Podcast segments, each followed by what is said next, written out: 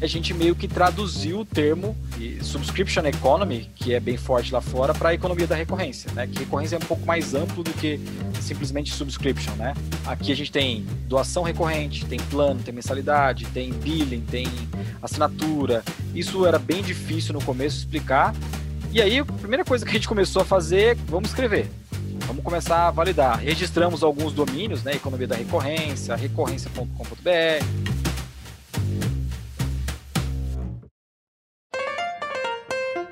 Esse que você acaba de escutar é o Rodrigo Dantas, CEO da Vindi, e talvez você tenha reconhecido pela voz. Ele é o criador e também um dos hosts do podcast Like a Boss.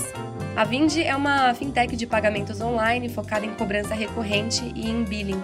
Nesse episódio, ele fala sobre o que torna um bom modelo de negócio de assinatura ou de software as a service, e ele conta sua trajetória e também como chegou a fundar a Vindi em 2013 Hoje a empresa já tem mais de 6 mil clientes e mais de 150 funcionários.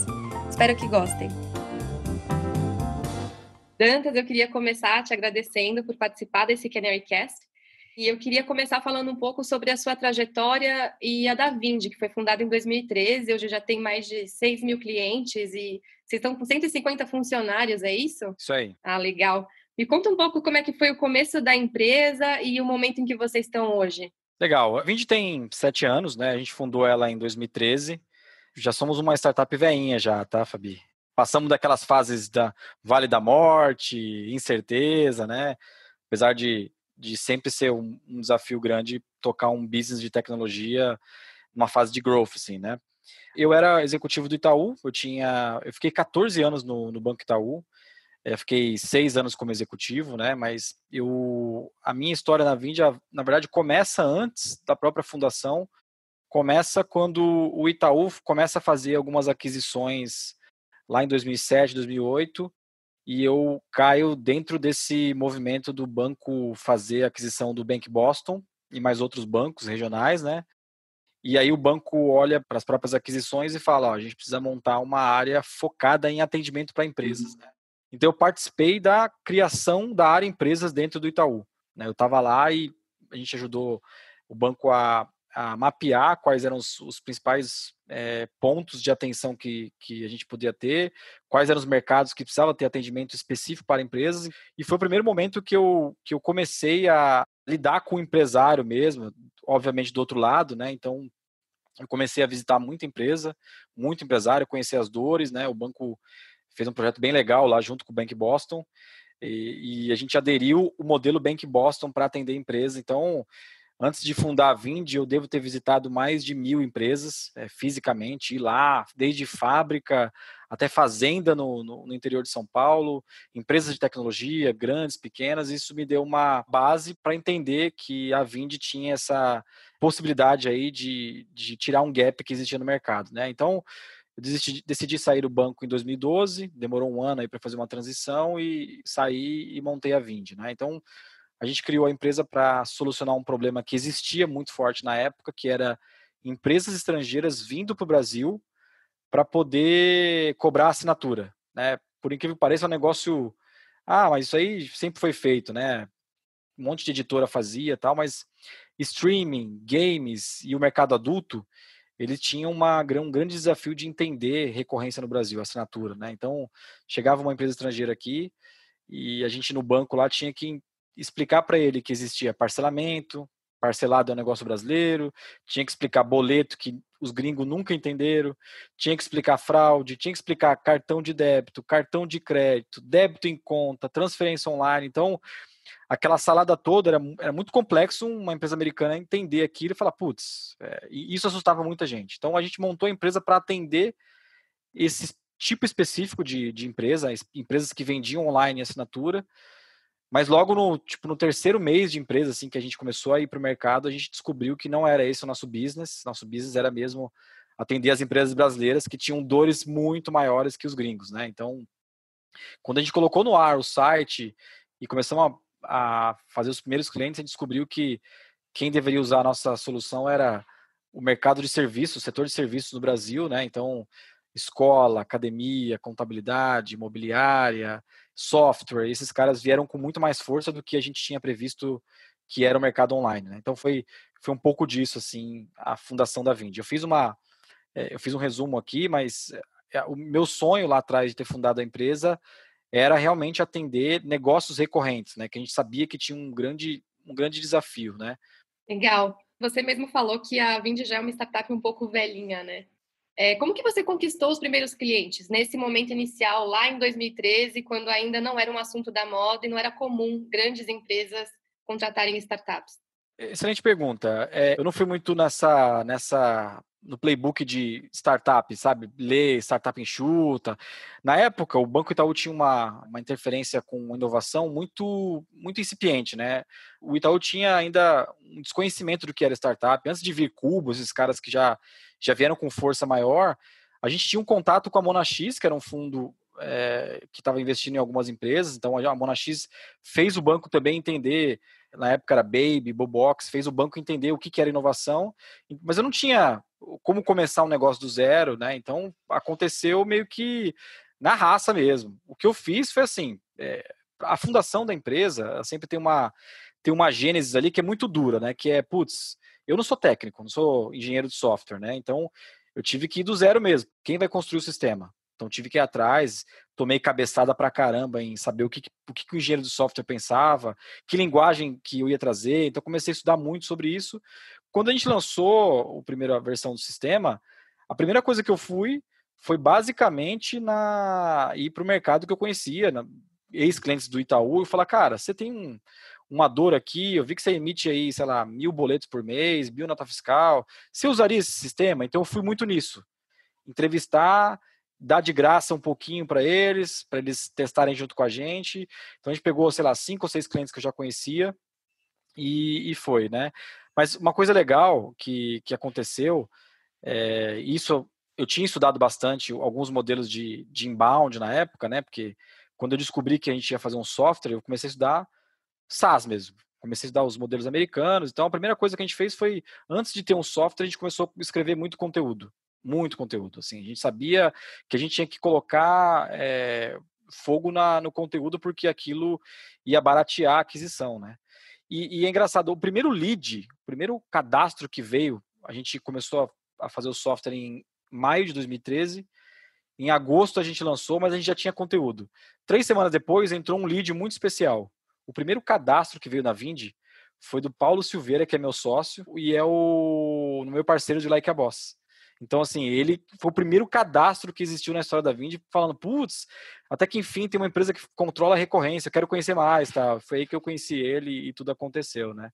Mas foi, foi muito no, na amizade de alguns clientes que a gente conhecia e eles testando. E aí, depois que a gente tinha, sei lá, uma dezena de clientes, Fabi, aí foi testar o modelo do SaaS mesmo, de inbound, empurrar o cliente para o funil. Mas olha, foi muita coisa é, de aprendizado sem muito playbook, assim, tá? Eu diria que a gente até negligenciou o playbook de crescimento, foi na raça mesmo. Que tipo de aprendizado você está falando, assim, de inbound, de funil? Você pode dividir algum que foi um grande insight para a Vind?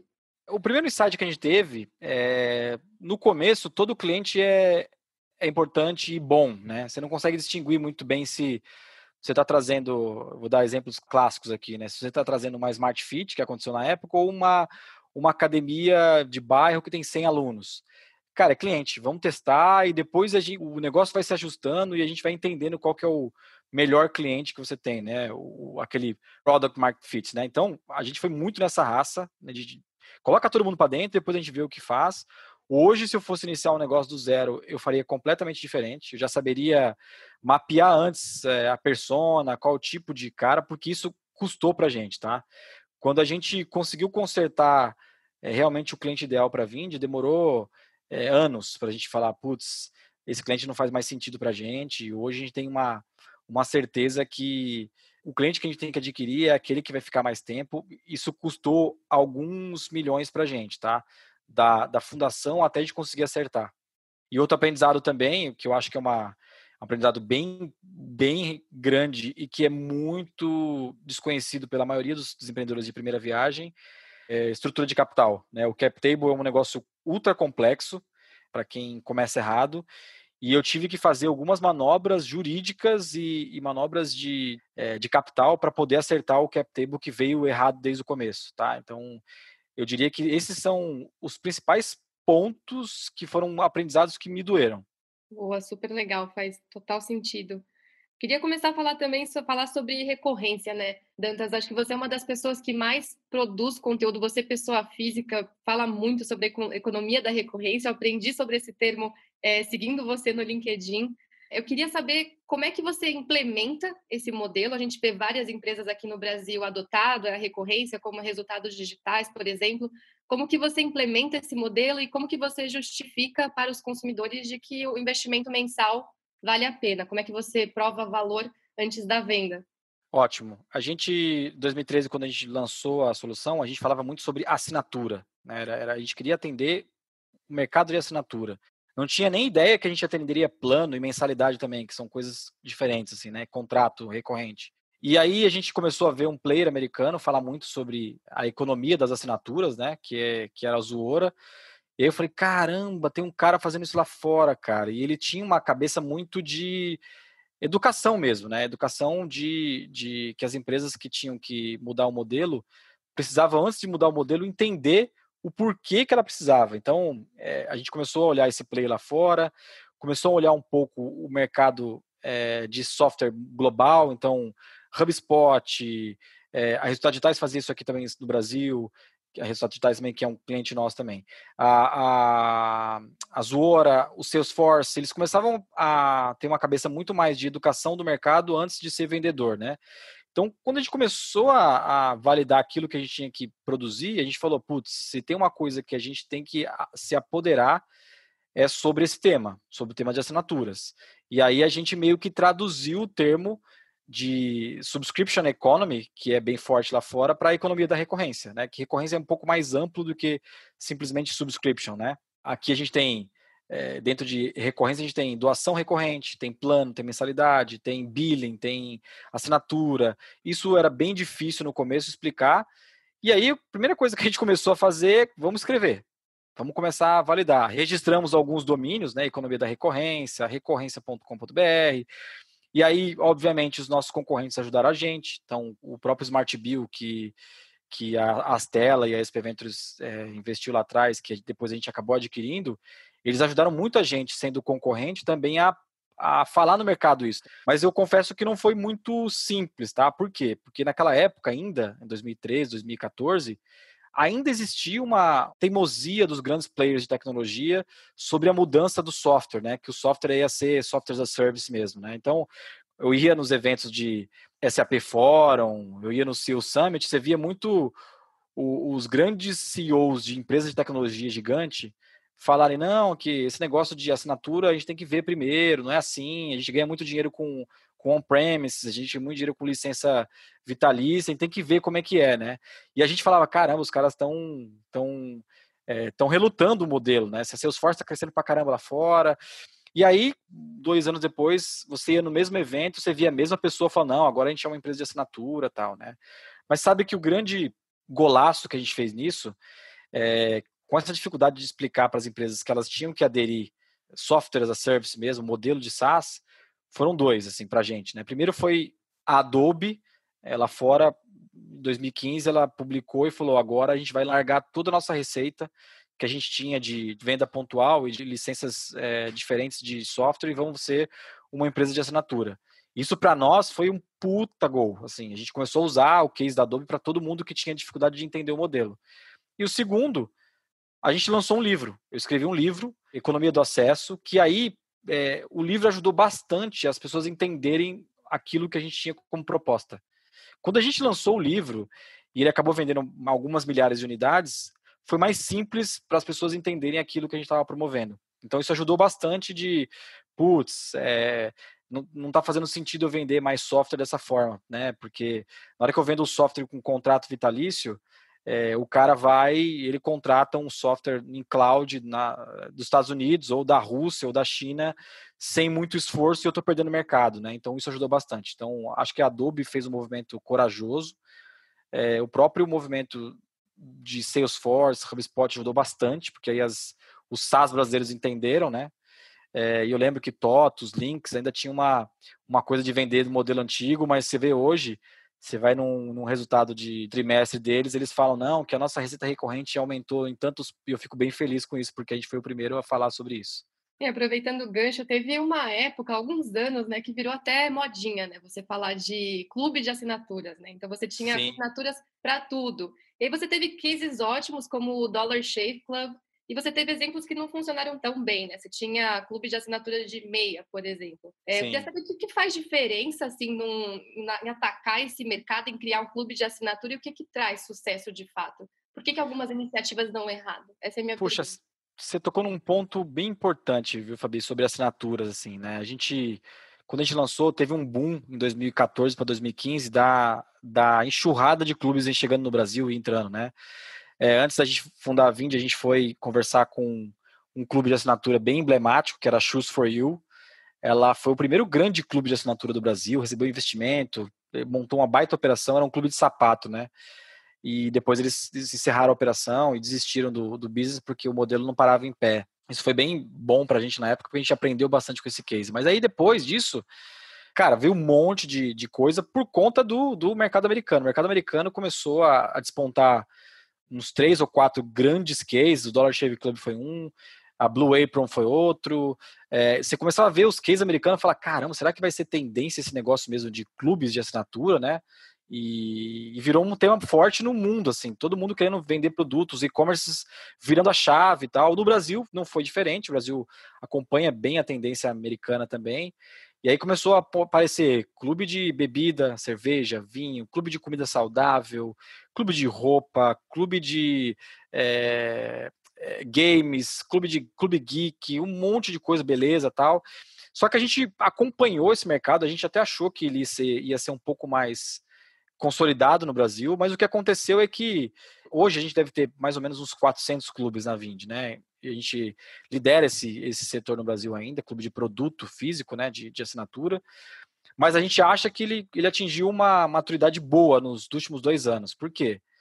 Veio a febre, como, todo, como toda febre passa, é, tomaram alguns remédios aí, e hoje o que, o que a gente vê lançar de muito bom, assim, e que escala, são clubes um pouco mais é, acompanhando a tendência das pessoas. Assim. Então, eu vi clube de sapato, a gente viu clube de refrigerante, curioso, a gente viu um clube de ostra dentro da Vind, clube de joias preciosas, é, a gente viu coisa de tudo, né? Só que o que ficou e o que perdura durante o tempo são clubes que realmente entregam um grande valor para o assinante. Então, qual que é o valor para o assinante? Pô, primeiro, o assinante tem que, eh, tem que ser conveniente para ele. Cara, é conveniência. Então você tem que receber em casa no período X ou não deixar acabar um produto. Ele tem que se sentir parte de um, um clube, exclusividade, ele tem que ter esse, esse, sentimento de exclusividade. E, obviamente, ele tem que ter um, uma questão de produto também. Então, pô, você, você consome esse produto toda semana? Se você consome esse produto toda semana, faz sentido você assinar. Né? Então, a gente viu muita coisa nascer e morrer, mas hoje a gente já, já sabe, inclusive, como orientar alguns alguns aventureiros que a gente recebe pelo caminho. Mas eu vou dar três exemplos para vocês aqui, para vocês entenderem de quem chegou na gente com simplesmente com uma ideia e, e virou virou clube de assinatura grande, tá? Primeiro foi o Leiturinha. O Leiturinha foi adquirido pela, pela Móvel e foi legal, porque o Leiturinha tem uma história bem forte com a gente, porque a gente se sente duas empresas irmãs, porque eles começaram junto com a gente. Ele foi o quinto cliente da Vind. Mas eles chegaram, me mandaram mensagem no LinkedIn lá na época e falaram: ah, a gente quer montar um clube de livro infantil. Eu falei, putz, livro infantil, né? Não tinha nem ideia que os caras queriam. Aparentemente, na primeira notícia que eu recebi, não me parecia um negócio tão escalável e grande assim, né? Parecia, putz, legal, tal, né? Mas quando a gente recebeu a primeira caixa do Leiturinha, a gente recebia os testes assim, eu fiquei, eu fiquei muito impactado, muito impactado com aquilo. E o Leiturinha fez história de assinatura.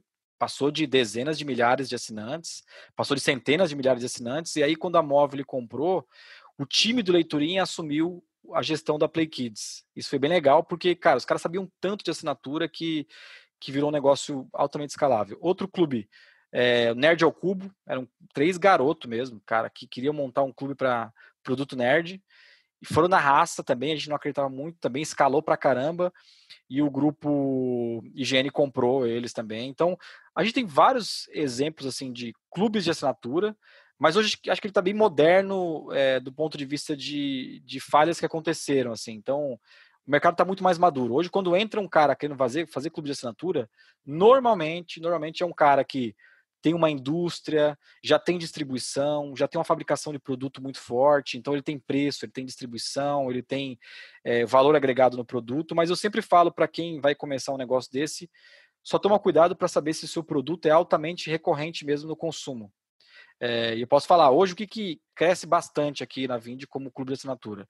Ração, é um negócio que cresce muito, por quê? Ração é um negócio extremamente regional. É difícil você mandar um pacote de ração interestadual, porque custa, né? o frete é muito caro. Mas tem pet shop para tudo que é lugar. Então, hoje os pet shops têm o poder regional de montar clubes de assinatura em todo que é lugar do Brasil. Então, funciona muito. Bebida continua crescendo. Comida saudável. Nós temos um boom de comida saudável hoje, é, principalmente comida de, de é, pessoas restritivas, né, os celíacos, né, lactose, é, sem glúten, isso cresce bastante, bastante. E eu, eu a gente tem, tem visto um, um, boom de clubes de assinatura de produtos geek, que, que mexe um pouco com, com fãs, né, e isso tem crescido bastante. Mas de resto, assim, a gente atingiu um, um platô, assim, a gente viu bastante coisa morrer durante o caminho, tá? A gente falou um pouquinho agora sobre eh, a economia da recorrência para o B2C, a gente falou antes sobre o B2B. É, olhando para esses dois, assim, qual é a diferença no modelo de negócios de uma empresa é, de economia recorrente B2B e de uma B2C? A grande diferença é que a relação com o cliente muda, né? Quando você tem uma empresa como a Resultados Digitais, uma Archivay, uma IDWall, que, que inclusive a Canary investiu, é você olha a operação deles aqui dentro da Vind, que eles são clientes da Vind, você olha eles tendo uma relação de contrato, né? Eles têm contratos com outras empresas, né? Eles vendem para outras empresas. Então, a persona deles é um CFO, é um CTO ou é um founder que precisa escalar a operação financeira e precisa automatizar essa cobrança. Então, essa diferença está muito no, na persona. Então, eles acabam é, o B2B ele acaba vendo um contrato recorrente e o B2C ele vai muito na, na, relação digital. Cara, eu aperto um botão, eu contrato e na hora que eu quiser eu paro e acaba a minha cobrança e acaba o meu serviço, né? Então são dois tipos de, de relação, mas no fundo, no fundo, são pessoas que estão fazendo a gestão de recebimento do outro lado. Mas é basicamente isso. O, o B2C ele acaba vendo assinante, ele vê os clientes como assinante, e o B2B acaba vendo como um, um cliente recorrente, um contrato recorrente. E aí, assim, vender para a empresa tem suas nuances, né? Tem a parte de billing, tem nota fiscal, tem a parte de gestão financeira, que é um pouquinho mais complexo, né? É, exato. Saber exatamente com quem você tem que falar dentro da empresa para poder conseguir. Isso, isso, isso. Por isso que os clubes B2C, os negócios de assinatura B2C crescem muito mais em número de usuário e os B2B eles são muito mais, é, eles têm muito mais volume por conta dos tickets médios que a gente tem aqui, né? Show. Olhando toda essa evolução, né, de 2013 para cá, a modinha que passou e agora os clubes que se consolidam, como é que você enxerga o, o cenário brasileiro de SaaS hoje versus o cenário global? Que ponto que a gente está?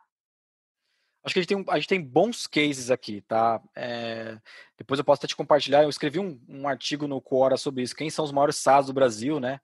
É, a gente começou, acho que, acho que os dois principais cases é, que a gente teve desde o do momento zero, assim, da gente ver os primeiros cases de SaaS no Brasil, acho que foi fazendo SaaS mesmo, tá? Foi resultados digitais lá atrás, em 2011, começaram a, a, a, modelar isso.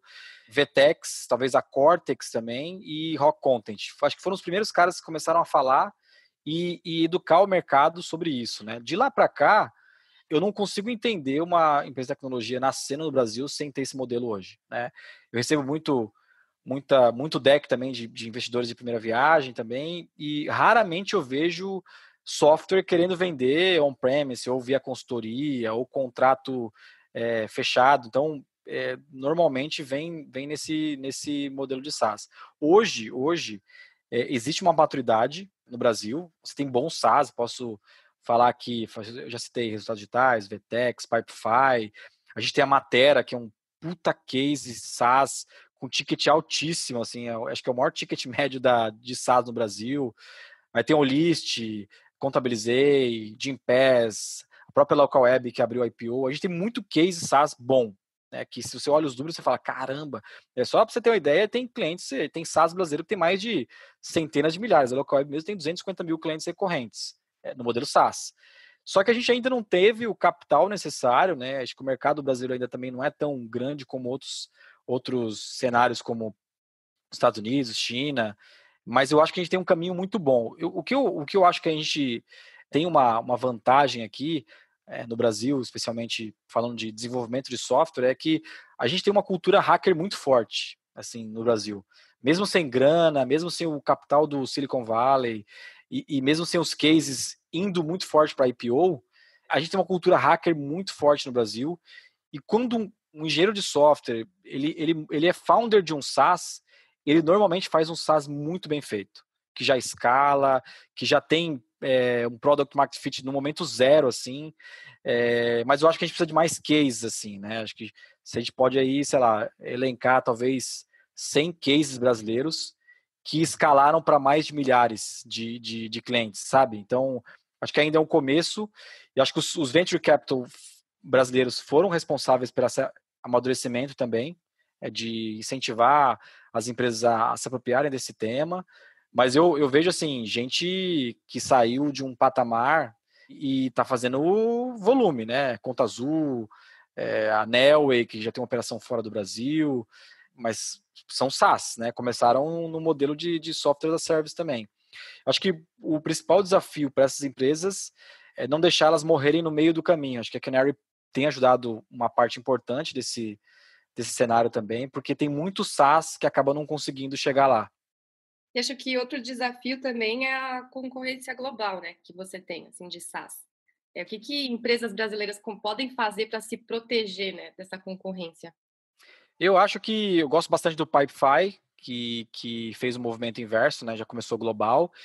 Com relação à concorrência, é, acho que não tem muito o que fazer. É fazer produto bom, porque hoje a concorrência ela é, vem de todos os lados. Né?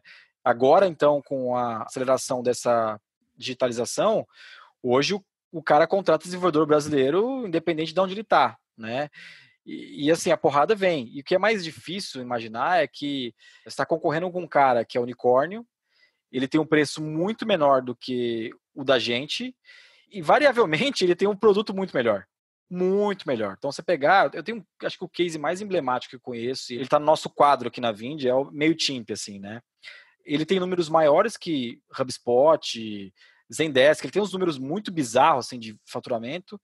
Eles nunca pegaram um real, um dólar de investimento no Bootstrap. E eles não foram para IPO ainda e eles estão fora do Silicon Valley. Mas se você pegar o preço deles e analisar com outras soluções que a gente tem aqui no Brasil, não dá nem para comparar, porque é muito barato. Muito barato, muito fácil de integrar, muito fácil de usar, e você já sai, e de repente você, você não precisa nem ser técnico, você já sai usando esse software, né? Só que o brasileiro tem uma coisa aqui, é, é entender as nuances do país, entendeu? Os desafios do país. O país tem vários desafios que são entraves para empresas globais, né? Eu, eu, lembro bem que em 2016, está público isso, depois no, no, meu Medium lá, tinha uma, um dos diretores, uns VPs globais da HubSpot, me mandou uma mensagem via Medium, perguntando como que ele fazia para fazer billing no Brasil, que a HubSpot ia entrar no Brasil, e que eles estavam preocupados, porque eles tinham que montar uma empresa, o CNPJ aqui e tal, né? E, e, a gente falou, cara, você quer usar a nossa solução, você vai ter que abrir um CNPJ, vai ter que abrir uma empresa brasileira. O, o resultado disso foi que a Resultados Digitais cresceu tanto, tanto, tanto, que inibiu um pouco o crescimento do HubSpot no Brasil por dois motivos no início. Primeiro que o empresário brasileiro não queria estar atrelado ao dólar. E aí contratar um software caro, atrelado no dólar, fala, putz, de repente acontece um, um, crash no mercado aí, cara, minha, minha tarifa, minha, mensalidade vai para o céu, né? E resultados digitais vendendo no boleto, fazendo negociação. Cara, é entender a nuance brasileira. Então, o Brasil tem um monte de oportunidades e essas oportunidades também têm a ver com a dificuldade de um player global entrar aqui. É, eu gosto bastante de, da, das, dos SaaS que tem uma ligação com, com a parte financeira, porque é, do mesmo jeito que os bancos têm uma proteção de banco global vindo para o Brasil, essas, esses SaaS que, tem, que é, mexe com legislação financeira, eles também têm uma vantagem porque, cara, não é simples entender tá, fiscal aqui no Brasil, não é simples entender imposto, regulamentação. Então, isso também é uma vantagem para a gente, né? Mas eu acho que o erro do, do, do ecossistema brasileiro é não investir, talvez, em, em base tecnológica, né? Hoje no Brasil não existe é, incentivo por parte do governo em ter engenheiros de software nascendo nas escolas, né? A gente precisa, como país, incentivar a, o desenvolvimento de software e, e a aprendizagem de tecnologia na base. Você nessa resposta tocou num ponto importante assim para a economia da recorrência, né, que é a precificação. Numa uma startup que é da economia da recorrência, que está começando, na hora dela definir preço de assinatura, o preço de um clube, por exemplo, o que, que ela tem que considerar? É, quando que ela tem que revisitar esse, esse preço, como é que ela comunica o consumidor dela desse, dessa mudança do preço, o que, que é importante, quais aspectos são importantes aí na hora de você criar um preço para o seu serviço? Olha, Fabi, tem duas coisas muito difíceis de lidar numa startup ou um negócio está começando. Primeiro é nome da empresa. Vocês não têm ideia como isso é difícil, tá? É, assim, é, é muito difícil o nome, porque algumas coisas acontecem no caminho, né? E preço. Preço é um negócio bem difícil de você validar. Hoje, hoje tem, tem inclusive empresas que são especializadas em ajudar a você entender como é que escala preço, faz upsell, tal, né? Talvez seja um dos motivos das startups mais terem dificuldade para escalar, tá? Isso porque é, errou na precificação, provavelmente vai ter que mudar ela no meio do caminho e aí, se atingindo um milhar de clientes, isso fica muito difícil depois. Eu gosto bastante assim, a gente sempre teve uma relação muito próxima com os nossos clientes, muito próxima. E eu gosto bastante do livro do, do pessoal da 37 Signals lá que fala sobre é o rework, né, que fala sobre coisas que você tem que matar montando uma startup, né? Você desmistifica algumas lendas. E lá tem um pouco de que fala sobre preço. Lá tem uma passagem que é esqueça o seu concorrente. Não olhe nunca para o seu concorrente, porque você vai ficar bitolado e você vai acabar seguindo um pouco o modelo dele, né? Dando um pouco do exemplo da Vind aqui, a gente não tem a solução mais barata. É, existem pelo menos algumas, inclusive meio de pagamento, né, que acaba concorrendo com a gente indiretamente. A gente está longe de ser a solução mais barata, mas a gente foi firme desde o do momento que a gente percebeu que isso era valor, de não não não baixar preço porque a gente estaria tirando exatamente aquilo que eu tenho de valor, né?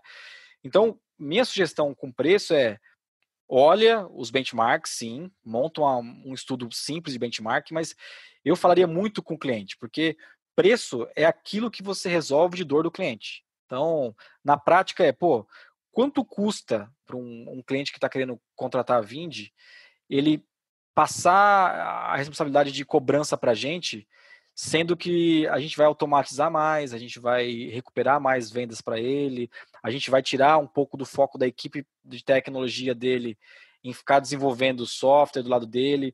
É, acho que as empresas mais modernas do mundo de tecnologia usam bastante UX, UI, equipes de design dentro para fazer pesquisa, porque se você não estiver perto do cliente, você não consegue responder essa pergunta aí sobre preço.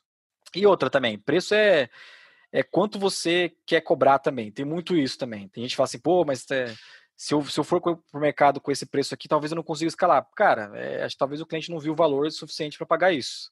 Boa, total sentido. E falando um pouco sobre métricas, métricas de business na área, assim, quais são as métricas que você acompanha? Quais você recomendaria para negócios de assinatura, clubes acompanharem? o negócio de assinatura é, e o SaaS, né, eles trouxeram para todo o ambiente tech as métricas que se deve acompanhar. Né? As primeiras pessoas e empresas a falar sobre CAC, MRR, churn, foram caras de software. Foram, foram caras atrás falando, ó, existe uma métrica aqui, se a gente não cuidar, fica deficitário tal, né? E isso também, acho que a, o Edson Rigonati fala muito isso, né? Que SaaS trouxe uma contribuição muito forte para a humanidade por conta da, da eficiência investir em negócios que mudam o mundo, né? E isso variavelmente cai em empresas como Apple, Google, Facebook, que eles olham métricas que começou com, com empresas de software, né? E assim, tem duas métricas que eu acho que, para mim, assim, eu, eu sei que é, é duro escolher alguma só, mas para mim, crescer MRR é, para mim, é a métrica mãe de toda empresa de assinatura ou empresa recorrente. Né?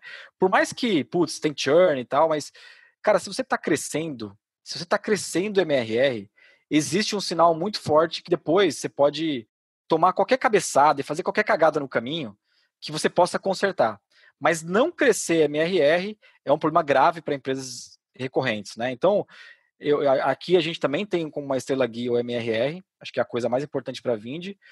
Mas, cara, se você estiver crescendo, não tem nada que joga a, contra você acertar outros, outras métricas, né? E, obviamente, churn, né? Porque não adianta você crescer MRR e perder mais, mas churn é um negócio é, bem complexo de lidar, especialmente em B2C, que escala muito churn, ele vira uma ciência. Eu, eu montaria desde o zero uma equipe dentro. Ah, putz, estou fundando um SaaS agora. Cara, desde o zero, monta uma equipe para analisar esses dados. Né? Isso tem que estar tá na unha e na cabeça do founder, é, não só do founder, acho que da empresa inteira. Isso funcionou bem na Vind, assim, a gente montou uma equipe de analytics tem uns, uns dois anos e meio, que ajudou a gente a mostrar para a empresa inteira é, essas métricas, né? E eu gosto de uma outra métrica também, que não necessariamente tem a ver com SaaS, mas é uma métrica de é, satisfação de cliente, que é NPS. É, eu acho que hoje, se um SaaS tem bons índices de churn, MRR, NPS, cara, duvido que tenha algum fundo que não tenha interesse em investir, porque é bem difícil você controlar esses três itens e, e ainda ter outras métricas que fazem sentido para um negócio SaaS, né? Mas se eu pudesse dar um conselho, é, cara, na dúvida, cresce MRR. Se tiver dúvida que está dando, cara, cresce MRR. E o resto depois você vai analisando com calma e, e dá tempo de consertar. Legal, você falou um pouquinho sobre construção de time. Queria entrar nesse tópico de gestão, né? Como é que foi, Dantas, recrutar os primeiros funcionários da Vind? Como é que foi vender, vender a ideia ali do que se tornaria essa empresa que hoje é enorme? O que, que você faz hoje para manter a gestão funcionando agora que vocês estão num tamanho já maior? Montar um time talvez seja uma das coisas mais difíceis do mundo que eu já vivenciei e o que eu já li, assim, né? E eu tô falando de time, não somente time de, de, de tecnologia, não. Montar um time mesmo que, que consiga ser campeão, né? Você pegar os técnicos de futebol, cara, é muito difícil você colocar todo mundo no mesmo jogo, com o mesmo objetivo, tem um monte de sonho diferente. E eu gosto bastante dos founders que são grandes vendedores de sonho. Porque no começo, a única coisa que você tem é sonho. Você vai tirar um cara de uma empresa e vender o sonho para ele. Ó, oh, cara, eu tenho uma aqui um plano aqui que eu acho que é um plano bom, eu acho que é um plano que vai dar certo. Cara, você não quer me ajudar nisso também? Então, é, o founder tem que ter essa, essa habilidade de sempre estar tá vendendo esse sonho, né? Obviamente não pode ser um sonho maluco, a ponto de o cara falar, putz, é, esse cara tá sonhando de verdade mesmo, mas tem que ser doido o suficiente para o cara ser desafiado a vir. Né? Eu, eu trouxe o Wagner, que era CTO da Smart Fit, eu trouxe o Reginaldo Dutra, que é CFO, ele era meu chefe no Itaú, é, eu trouxe mais três outros empreendedores que tinham posições em Local Web, Stone e Oi, que também tinham cargos melhores, então eles viraram meus sócios aqui como empreendedor. Você tem que vender sonho para fundos de investimento também, que não é um negócio simples, que os caras de fundo de investimento costumam ser inteligentes para cacete. Você acaba virando um, um, grande vendedor de sonho, mas obviamente com, com substância, né? E isso não para, né? Não para, assim. Eu, hoje, é, hoje, formalmente, é, eu continuo fazendo esse papel, né? Então, se existe uma coisa bem desafiadora para um, uma pessoa que, que vai fazer uma transição de carreira, o cara executivo, vai virar uma, um chefe, um líder numa startup, cara, existe um desafio muito grande de formação de time. Tá? Ainda mais em tecnologia hoje, que existe uma concorrência muito grande, inclusive das grandes empresas. Né? Então, montar um, um time de tecnologia com 100, 150 pessoas, 300 pessoas, é um desafio de, de bater o bumbo diariamente e de mostrar a visão para a empresa diariamente, cuidar da cultura diariamente para que você consiga atingir os objetivos, né? Porque hoje você está concorrendo com o Itaú contratando dev, está concorrendo com empresas globais contratando dev, empresas com muito mais caixa que, a, que, que uma startup média no Brasil tem, mas a gente consegue fazer algumas coisas aqui diferentes, mantendo uma cultura forte. Né? A gente, desde o momento zero, a gente enxerga, né? Isso a gente tem, inclusive, é, sinais bem positivos que a gente tem uma cultura muito forte é, aqui dentro da Vind, né? E isso é, ajuda bastante na gestão dos times. É, mas eu, eu, o sinal melhor aqui, a receita de bolo é sempre trazer gente muito alinhada com o propósito da empresa, é, dá muita autonomia para ela. Eu dou muita autonomia para todos os gerentes, diretores da Vind, porque, na verdade, é, eu, eu aqui, meu papel hoje é ser mantenedor da cultura, ser detentor da cultura, atrair talento, não deixar com que a empresa é, fique sem grana né, ao longo do tempo, isso é bem importante, e continuar batalhando para que a visão não seja distorcida. Porque, de fato, quem está na, na, na, linha de frente são eles. Então, se você não tem gente boa, e gente boa, para mim, não é, não é, putz, vou trazer um cara de Harvard, de Stanford, não. Cara, gente boa, para mim, é cara que tem brilho no olho, tem sangue no olho e que consegue também é, liderar outros times que estão no front da guerra aí. Você falou que desde o de, do dia zero, né, cultura é um negócio importante, né? Mas não é sempre que uma startup começa já com cultura forte, né? Mas às vezes é lá na frente que ela vai olhar para trás e falar, cara, a gente precisa de um deck, a gente precisa de OKR. Quando foi esse momento para a Vind e como que é a cultura de vocês hoje? Como é que ela se propaga? Eu entendo que tem autonomia ali entre as pessoas, contratar gente alinhada, mas como que você garante que está todo mundo seguindo o ritmo do, do bumbo? Legal. Primeiro que você tem que escrever o código de cultura mesmo. Nosso código de cultura acho que mudou umas três vezes durante esse período aí, mas se eu fosse é, fazer hoje, eu faria até um pouco antes do que eu fiz. Né? A gente começou a escrever o código de cultura um ano e meio depois que a empresa estava rodando tal. É, mas isso é uma coisa muito do, do, fundador, assim. Que tipo de empresa que você quer construir? Quais são os valores, né? Porque se você escrever isso no papel, quais são os valores da empresa? Qual que é a missão da empresa e que tipo de gente que você quer que se junte com você, é, se aquilo tiver escrito, aquilo fatalmente vai ser seguido por todas as pessoas que vierem depois, assim. É, lá na Vind, nossa sede lá, a gente tem isso escrito nas paredes. A gente revisita, obviamente, muita coisa, porque as equipes vão mudando e vão trazendo gente diferente e tal, né? Mas isso é uma coisa que a gente leva muito a sério, assim. A gente demite pela cultura, contrata pela cultura, transforma sócios pela cultura, né? A gente tem um processo bem forte disso e até bizarro falar isso, mas é, o ano passado algumas dezenas de pessoas tatuou na pele a cultura da Vind. Isso é bizarro, né? É, nem eu coloquei isso, né? Nem eu tatuei. Então, assim, às vezes você tem que tomar cuidado para não passar do limite, né? Não passar do limite, mas é, a cultura ela, ela, ela acaba sendo autônoma quando ela está muito bem escrita e ela está muito bem sedimentada no dia a dia, né? Ela tem que também exportar essa, essas palavras pelos atos, né? Outro caso legal sobre cultura é que a gente brigou com uma empresa bem grande no Brasil e todos os vindianos que iam é, almoçar assim no self-service, quando tinha a maquininha, eles, eles não pagavam naquela maquininha daquela empresa. E às vezes eu achei que achava que era brincadeira. Aí você ia almoçar com um, ele falou: "Não, cara, tem outra maquininha? Dá para você me trazer aquela aquela daquela cor ali, porque essa aí a gente não passa tal. E, é, às vezes a gente tem que tomar um cuidado com a cultura, mas a gente enxerga que a gente tem uma cultura bem forte mesmo. E como que você vai acompanhando a, a evolução dessa cultura? Tem alguma métrica que você se atente? É, NPS dos funcionários, é você no dia a dia mesmo, olho no olho, conversando com as pessoas? Como que você escalou essa cultura e como é que você mantém ela on track? Legal. A gente tem uma galera que está com a gente desde o início ainda, né? A gente tem pessoas que estão na Vind com mais de seis anos ainda, né? E não são pessoas que simplesmente subiram muito de cargo e viraram diretores, não. São pessoas que ainda são analistas, ainda são coordenador, gerente. Eles foram grandes é, aliados nessa cultura. Eles são grandes aliados nessa cultura. Então, a cultura não é só dos sócios, né?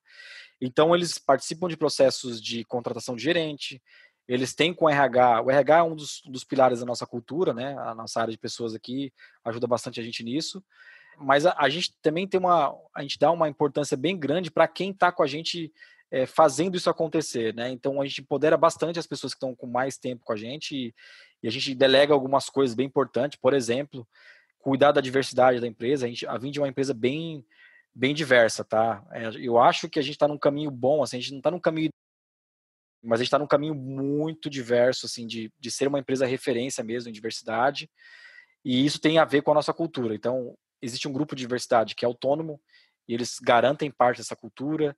Existe um outro grupo que cuida de contratação que também garantem parte da cultura. Então, putz, é, uma área vai contratar um, uma, uma pessoa de finanças.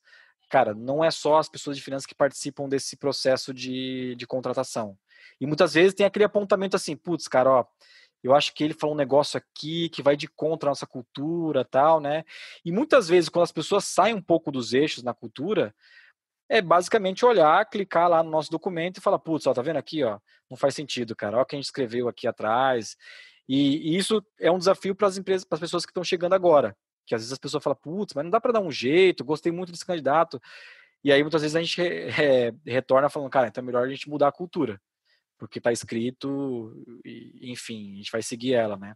Eu acho que o principal é, desafio é você conseguir com que as pessoas vistam essa, essa camisa da cultura mesmo. Né? Eles têm que ser donos disso, né?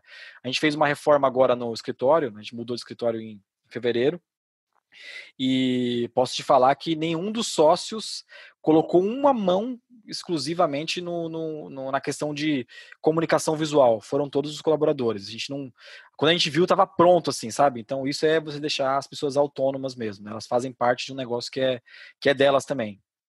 Bom, acho que construir cultura forte acho que é um dos principais desafios assim de uma startup. É, falando desse momento Covid, Rodrigo, a gente viu algumas empresas de assinatura indo muito bem, Netflix é um exemplo aí, dobrou o lucro no primeiro trimestre com a pandemia. Outras podem ter sido canceladas aí para redução de custo, principalmente quem é B2B, né? Então, eu queria saber como é que você enxerga esse momento para as empresas, é, como é que você está enxergando a retomada da economia da recorrência, da economia no geral. Ótimo. É, essa pergunta ela tem muito a ver com por que, que os investidores preferem negócios recorrentes. Né? Por que, que eu, como investidor anjo, também prefiro investir em coisas que são é, altamente recorrentes? Porque, cara, passar por um momento que a gente está passando agora no mundo, né, global, negócio assim, nunca daria para prever um negócio desse, né? A, a gente tem sinais aqui dentro da Vind e a gente acompanha as transações em tempo real que a gente consegue inclusive prever coisas que vão acontecer antes até do governo, né? Então, como a gente processa os pagamentos dos nossos clientes, as cobranças dos nossos clientes, a gente consegue ver, putz, esse setor aqui tem alguma coisa errada, o outro tem é, um sinal importante sobre crescimento, né? É, no começo da Covid, a gente, é, a nossa equipe de ciência de dados montou um painel de diário para acompanhar o que acontecer, né? Porque a gente ficou preocupado, né? Falou, putz, é, sendo bem sincero, a gente teve que demitir 53 pessoas no, no, no cerne da Covid. Isso para nós foi o momento mais duro da empresa, né? E aí a gente começou a analisar como que ia realmente se comportar é, uma carteira de, de, de negócios recorrentes. Porque a gente sempre vendeu isso no mercado, que a economia da recorrência era o, o modelo mais sustentável para as empresas, era, era o que os investidores querem ver, né? É uma coisa que pode sofrer a possíveis crises, mas esse foi o grande teste, né? Esse foi um negócio assim de putz, você quer um teste para saber se o negócio recorrente é mais viável mesmo? É agora. O que, o que aconteceu é que a gente tem uma carteira aqui que tem cerca de 20% dos clientes são clientes que estão tem ponto físico, né? Escola, é, escola de inglês, academia, esses negócios fecharam, né? A pandemia fechou. Então, obviamente, esses negócios têm caído de despencar mesmo, faturamento indo para quase zero. Na outra ponta, os 80% que a gente tem, que são negócios digitais, SaaS, entretenimento, mercado adulto, que a gente é muito forte, games, funerária, que a gente também tem bastante case, é, ONGs, esses negócios eles estão numa ponta inversa. Né? É, a gente estava crescendo 6% ao mês antes da Covid. Agora nós estamos crescendo 15% e 20%. Em maio a gente cresceu 20% durante a Covid. Isso para nós, é, olhando os dados e, e contra dados não tem, não tem argumento, né? É basicamente as empresas que tinham modelo recorrente aproveitando muito bem a estadia das pessoas em casa, né? As pessoas estão em casa agora. Então, pô, a pessoa está em casa com filho, ela tem uma, uma oportunidade de receber um impacto maior de algumas marcas, de alguns serviços, e isso tem se concretizado, né? Então, entretenimento, educação online, onde a gente é muito forte, é mercado adulto, games, assinatura de produtos, é, ração, comida, bebida, todos esses business estão com a ponta para cima, todos, todos, todos eles. E isso ajudou a gente a crescer. E aí qual é a, mágica, né? Quando você atende só negócios recorrentes, é, a mágica está aí, porque o meu crescimento, o crescimento da Vind, ele é o crescimento dos nossos clientes. Então, a gente acaba usando muito isso aqui dentro para se comunicar com as equipes é que a gente cresce com o crescimento dos nossos clientes. Então, a nossa mágica aqui, Fabi, é escolher bem o cliente. Quando a gente escolhe bem o cliente e ele escala, ele impulsiona o nosso faturamento também. Então, isso é é a mágica da recorrência aqui, né? Então, assim, os negócios recorrentes, eles têm uma sustentabilidade maior nesse momento porque eles são baseados em contrato. Né? Então, vou dar um exemplo. Tem um cliente aqui, a ClickSign. ClickSign, cara, assinatura digital. Cara, nesse momento que as empresas não estão querendo assinar contrato fisicamente, fazer acordo fisicamente, cara, é o momento desses caras surfarem o máximo essa digitalização, né? E eu acho também que tem uma, uma questão agora também de essa aceleração digital, as pessoas comprando mais online, né? Isso também ajudou, obviamente, mas existe uma preocupação, tá? Nem tudo é flor, né? A nossa preocupação é que se a pandemia durar um pouco mais do que a gente imagina e as pessoas começarem a perder emprego também, existem setores que mesmo que estão crescendo agora vão sofrer porque pessoas sem emprego é menos poder de consumo, né? Mas em geral, assim, a gente podendo te passar um, um feedback do que, que a gente está enxergando é, os negócios de entretenimento, educação online, eu acredito que eles vão ficar por muito tempo nessa curva crescente, tá? Porque as pessoas vão trabalhar mais em casa, as pessoas estão dando mais valor para uma digitalização, né? Vide aí cases de Zoom, por exemplo, que vem apresentando resultados, assim, cresceu 10 mil por cento, uma coisa bizarra. É, mas eu acho que tenho certeza, tenho essa certeza que é, esse tipo de negócio passou muito melhor agora a crise do que um negócio de venda transacional. Né? Até as academias que estão fechadas, dar um exemplo aqui, as academias não pararam de cobrar. Tem academia que não parou de cobrar cliente, mesmo fechada. Elas fizeram um acordo com o cliente, falou, ó, nós vamos continuar cobrando e na hora que voltar você vai, tá, vai ter crédito é, para você continuar treinando, né? Então esse é, esse é o barato de você ter um negócio recorrente, né? É, o cliente precisa de uma ação para cancelar esse serviço. Agora, se você tem um bar, um restaurante, que é um negócio que depende de fluxo simplesmente, cara, o cliente não vai e ele não tem um contrato com você. Né? Então, a, a gente está tá bem feliz assim de, de ter uma base de clientes crescente, porque isso movimenta a economia. Né? Ano passado a gente processou 3 bilhões de reais. Cara, ver a nossa base de clientes crescendo é, é contribuir para a economia, é contribuir para que as pessoas não percam o emprego, é contribuir para que o país se desenvolva também. E a gente tem clientes que movimentam a economia, né? A gente tem clientes como TOTUS, a própria Resultados Digitais que eu, eu disse aqui, Empíricos, Leiturinha, com a Móvel. Então, é, a gente vê realmente que eles estão passando muito melhor do que outros players nessa crise. Isso que você comentou da, das academias, né? Ao mesmo tempo que é ótimo para o modelo, foi muito criticado isso da dificuldade de cancelar a academia de algumas redes. Muita gente falou mal, falou que era um absurdo. É, como é que você faz esse acordo, esse tipo de acordo com o cliente para um momento maluco como esse que a gente está vivendo do jeito certo? O que, que seria a boa prática aqui? Legal. Essas academias que tiveram problema no mercado e agora estão procurando a gente de uma forma mais agressiva, são academias que tinham baixa tecnologia, baixa maturidade tecnológica. Eram caras que, variavelmente, eram caras de bairro, né, uma academia de bairro, que cobravam na maquininha ainda, e estava lá fazendo, um, fazendo uma digitalização, estava contratando um RP, estava colocando a Vind lá. A maioria dos nossos cases, eles já estão digitalizados, né, já estão, são academias que fazem cobrança automática, e a gente dá a solução para ele pausar a assinatura. A gente tem, tem solução para ele simplesmente falar, ó, pessoal, esse mês, durante a pandemia, os próximos meses, a gente não vai cobrar de vocês, e na hora que voltar, a mensalidade volta a ser cobrada. Então a gente permite com que as academias que estão com a gente façam isso, né? Tá aí outra mensagem importante para esse setor, porque a gente desenvolveu bastante o setor de academia. Hoje a gente tem quase 20% do PIB de academia no Brasil, né, aqui na Vind. A gente é bem representativo nisso, né? Então, a gente ajudou inclusive a eles, cara, ó, você fica vendendo mensal na maquininha aí, cara, uma hora você vai ter que digitalizar isso. E agora na pandemia não teve o que fazer não teve o que fazer. As academias que não tinham digitalizado a operação, elas realmente estão fechando as portas. A maioria já quebrou desses, desse tipo de academia, né? E na hora que voltar, vai ser pior, porque quem vai ter condição de abocanhar o mercado são as academias que têm caixa, que são líderes, né? A gente tem aqui o case da Bluefit, que é uma academia que, que a gente ajudou bastante. Eles, tão, eles vão sair provavelmente muito melhor depois da crise. Por quê? Porque o mercado vai abrir para eles, porque eles pausaram as cobranças, mas, cara, na hora que eles voltar, é simplesmente apertar um botão, continuar cobrando de novo e, e vida que segue. As academias que passaram por esse período, cara, não vão ter o que fazer, vão ter que remodelar a, a, a cobrança, vai ter que chamar o aluno de novo, né? Então, agora acho que aquele slide que todo mundo recebeu aquela foto lá, né? Quem, quem fez a maior transformação digital não foi nem o CEO, nem o CTO, nem o CIO, foi a, o coronavírus. é basicamente isso, né? Esse sempre foi um setor, tá, Fabi? muito, muito atrasado em inovação. É, acho que a Smart Fit, a Bluefit e a Bodytech empurraram um pouco essa inovação, mas ainda tinha casos muito difíceis. A gente tem academias em todo lugar do Brasil, seja numa grande cidade ou numa pequena cidade, e assim, sempre foi um setor que sofreu muito para ter inovação. Agora não tem jeito. Agora é ou vai ou racha. É isso aí.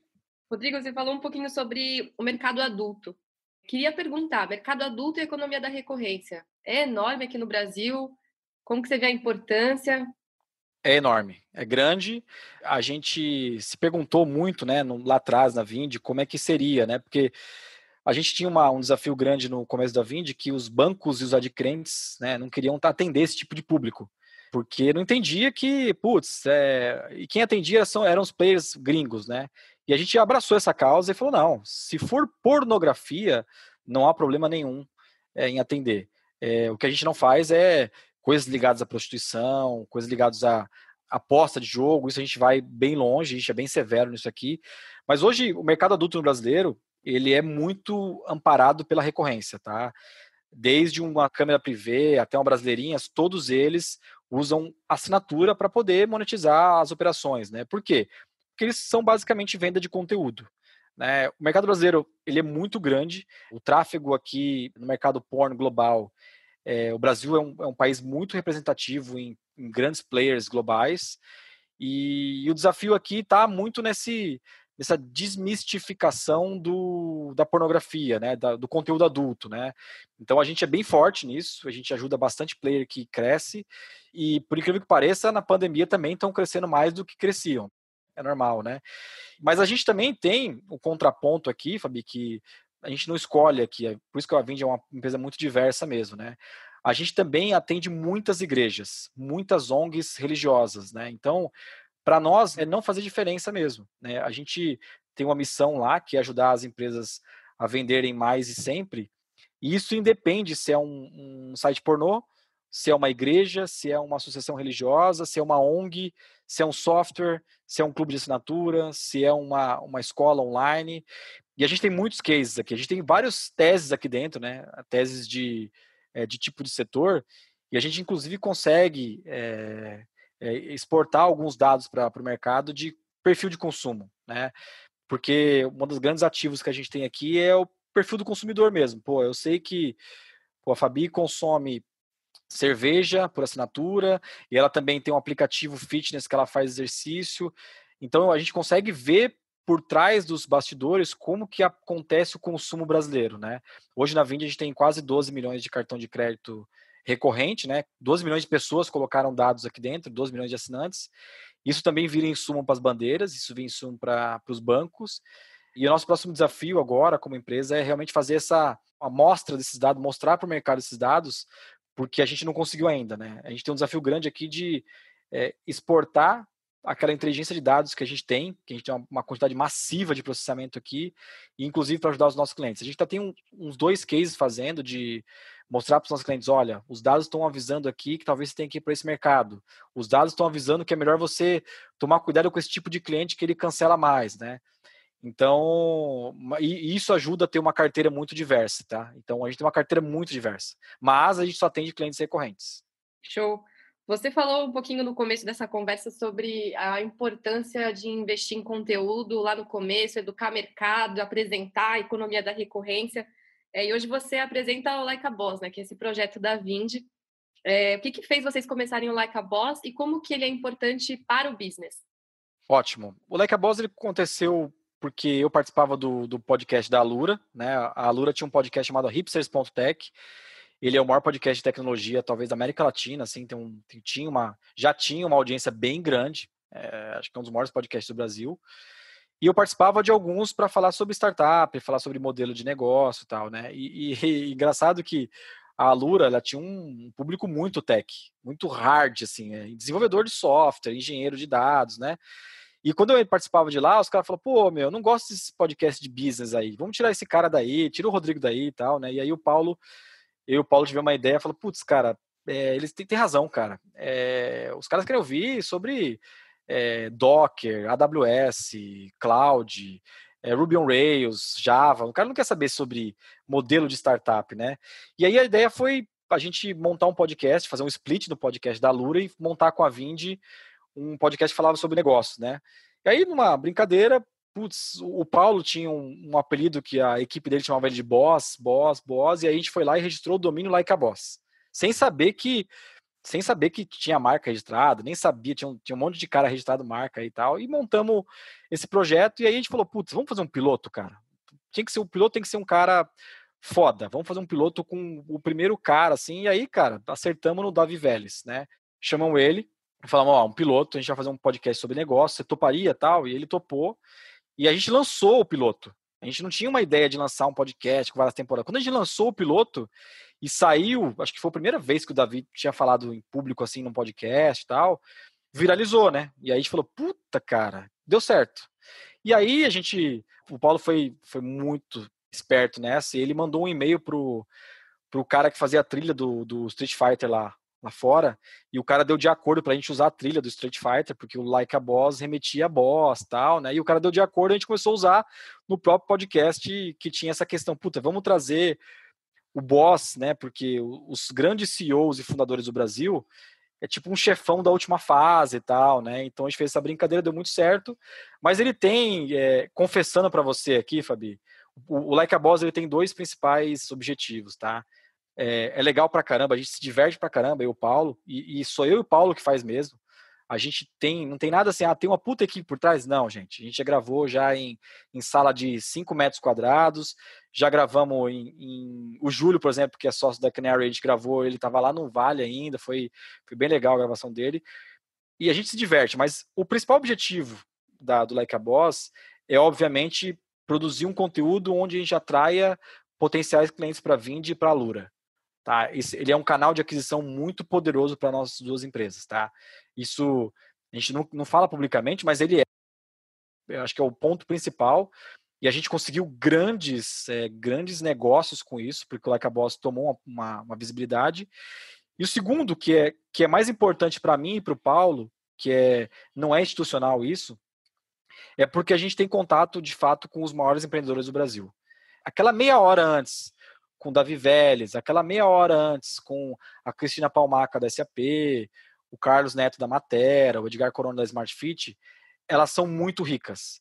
E a meia hora depois, elas são mais ricas ainda, porque, por incrível que pareça, esses founders, esses CEOs, ele também, ele, alguns deles também têm problema para falar em público, tá? Inclusive a gente já pegou muito CEO nervoso para falar. E aí o Paulo a gente tenta dar uma, uma aquecida, uma melhorada no, no discurso, tal, mas é, para nós é um, é, um, é um talvez o maior canal de aquisição enterprise que a gente tem hoje. A gente tem leit a gente tem ouvintes muito famosos, desde ministro até até grandes presidentes de companhias que ouvem o Like a Boss e mandam mensagem para a gente, que é legal. E, e, o segundo ponto é que a gente aprende muito. Eu o Paulo, a gente aprende muito com esses fundadores. Muito, muito. Assim, é, eu posso te falar que talvez seja o maior MBA que eu já fiz na vida, sabe? Então, virou uma brincadeira séria. Hoje a gente está na oitava temporada, a gente está produzindo agora a oitava temporada. A gente tem mais ou menos uns 60 mil ouvintes por episódio.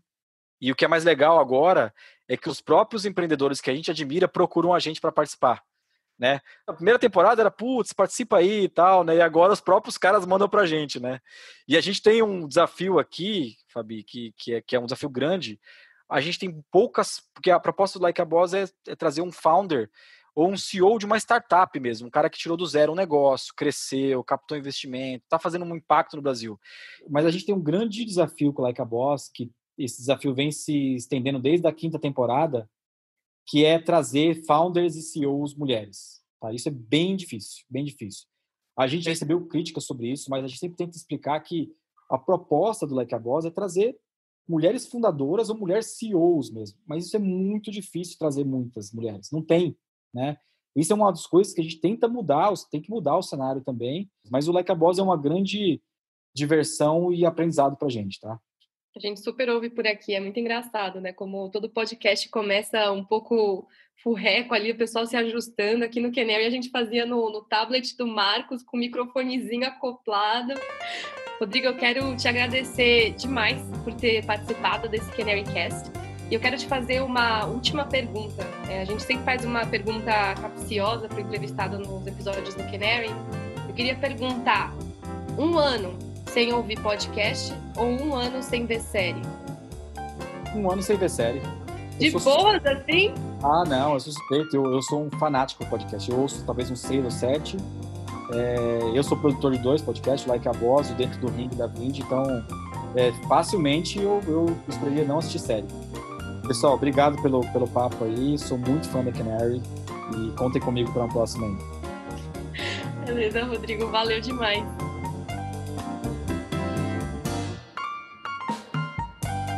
Obrigada por escutar mais esse episódio do Canary Cast. É, não esquece de seguir a gente na sua plataforma de streaming favorita. Até a próxima!